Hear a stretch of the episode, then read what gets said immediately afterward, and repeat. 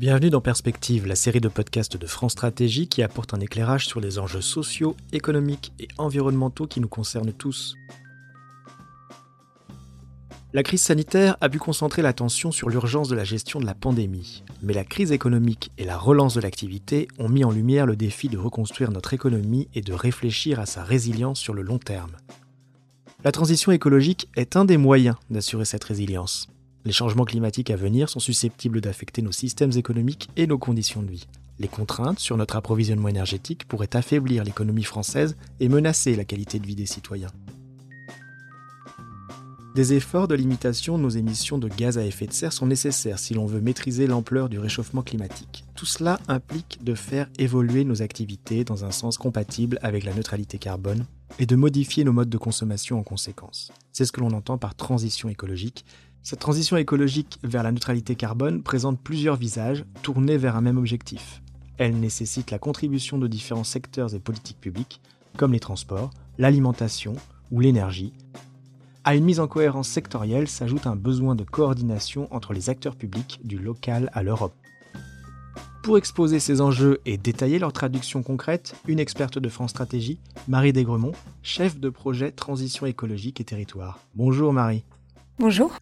Pourquoi la contribution des collectivités territoriales est-elle importante à la transition écologique? On entend beaucoup parler du rôle de l'État, de ses décisions dans le domaine du nucléaire, de l'Europe avec les marchés carbone. Quel est le rôle des collectivités territoriales en la matière? Les collectivités territoriales ont une responsabilité directe sur 15% des émissions de gaz à effet de serre. Cela est lié à leurs prérogatives, par exemple en matière de transport ou en matière de gestion du patrimoine, par exemple pour le chauffage de leurs bâtiments. Par ailleurs, avec leurs compétences en urbanisme, en développement économique, en restauration collective ou encore en aménagement du territoire, elles ont un impact sur 50% des émissions de gaz à effet de serre françaises. Sans elles, c'est 4 mesures sur 5 de notre stratégie climatique nationale qui perdent en efficacité. Elles n'ont donc pas la main sur les grands équilibres énergétiques et économiques du pays, mais elles ont une capacité d'action désormais incontournable. D'accord, leur rôle est primordial grâce à leurs compétences directes, mais s'en saisissent-elles vraiment? De plus en plus. Avec les planifications environnementales des années 2000, elles ont commencé à s'approprier ces sujets. La conditionnalité d'une partie des aides européennes et françaises les a aussi incitées à tenir compte des enjeux environnementaux dans leur politique publique. On observe une montée en compétences progressive des collectivités vers des politiques mieux construites, plus complètes, dans différents domaines.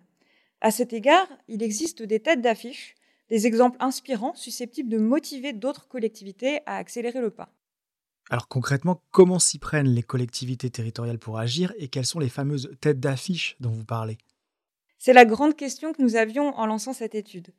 Nous avons donc commencé par identifier des thématiques clés pour la transition climatique, la mobilité, l'alimentation, l'énergie. Puis, nous avons cherché des territoires ayant engagé des actions dans ces domaines. Celle-ci devait être en ligne avec les ambitions climatiques françaises et de nature à apporter une contribution à la transition écologique. Le Grand Genève et les Hauts-de-France sont particulièrement intéressants pour étudier la mobilité. Les collectivités albigeoises, particulièrement intéressantes pour l'alimentation et l'agriculture. Et enfin, dans le domaine de l'énergie, nous avions identifié Brest et la péninsule bretonne. Même si les contextes sont différents, on peut tirer des enseignements de l'analyse de ces territoires. Les actions s'appuyant sur les complémentarités entre collectivités confèrent une certaine crédibilité aux ambitions locales. Par exemple, la métropole de Brest, qui ne dispose pas de ressources importantes en énergie renouvelable, mais qui possède des capacités d'analyse et d'observation importantes, noue des partenariats avec les intercommunalités plus petites, rurales. Ces dernières ont en effet des ressources physiques, comme la biomasse, mais n'ont pas la capacité de les valoriser. Ce type de contractualisation contribue à améliorer le bilan carbone de la métropole et dans le même temps, il permet aux petites collectivités d'assurer un développement économique maîtrisé de leur territoire. Donc en résumé, on coordonne l'action des collectivités entre elles, ce qui a des effets dans différents domaines, c'est cela? Exactement. Au-delà de la coopération interterritoriale, il est important de penser l'articulation entre les différentes politiques publiques. Celles-ci doivent être mises en cohérence en fonction des objectifs que porte le territoire. C'est un gage de crédibilité et d'efficacité de l'action publique. Concrètement, on peut prendre l'exemple du pôle métropolitain du Genevois français qui coordonne les orientations en matière d'aménagement du territoire, de localisation des activités économiques, de l'habitat, avec le pilotage des solutions de mobilité et la transition énergétique.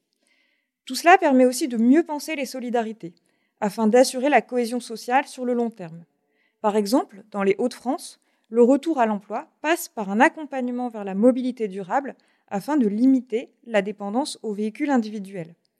À Albi, des chantiers locaux d'insertion par le maraîchage devraient prochainement contribuer à l'approvisionnement des cantines de la ville. De fait, la transition écologique est un défi de grande ampleur. Elle doit associer l'ensemble des citoyens et les actions menées par ces collectivités donnent à voir qu'elle peut renforcer la cohésion sociale. On peut dès lors généraliser ces enseignements En partie. Oui, il existe de grandes tendances favorables à la concrétisation d'un projet environnemental. La transversalité que nous venons de voir en est une. La coordination entre collectivités en est une autre, car il importe de traiter les problèmes à l'échelle où ceux-ci se présentent. Dans le Genevois, les flux de mobilité dépassent les périmètres d'une ville ou d'une intercommunalité en particulier. Il est donc intéressant de faire travailler toutes les collectivités du Grand Genève ensemble. Il est aussi utile de remarquer que les collectivités développent des solutions qui ne reposent pas forcément sur les infrastructures pour résoudre les problèmes qui se posent à elles. On peut le voir un peu partout sur le territoire. Et euh, pour revenir au Grand Genève, au-delà du Léman Express, qui a un RER e transfrontalier dans le Grand Genève, les collectivités soutiennent l'essor du covoiturage, la construction d'espaces de coworking, afin de réduire le besoin de se déplacer, et donc les coûts pour la collectivité et pour les individus.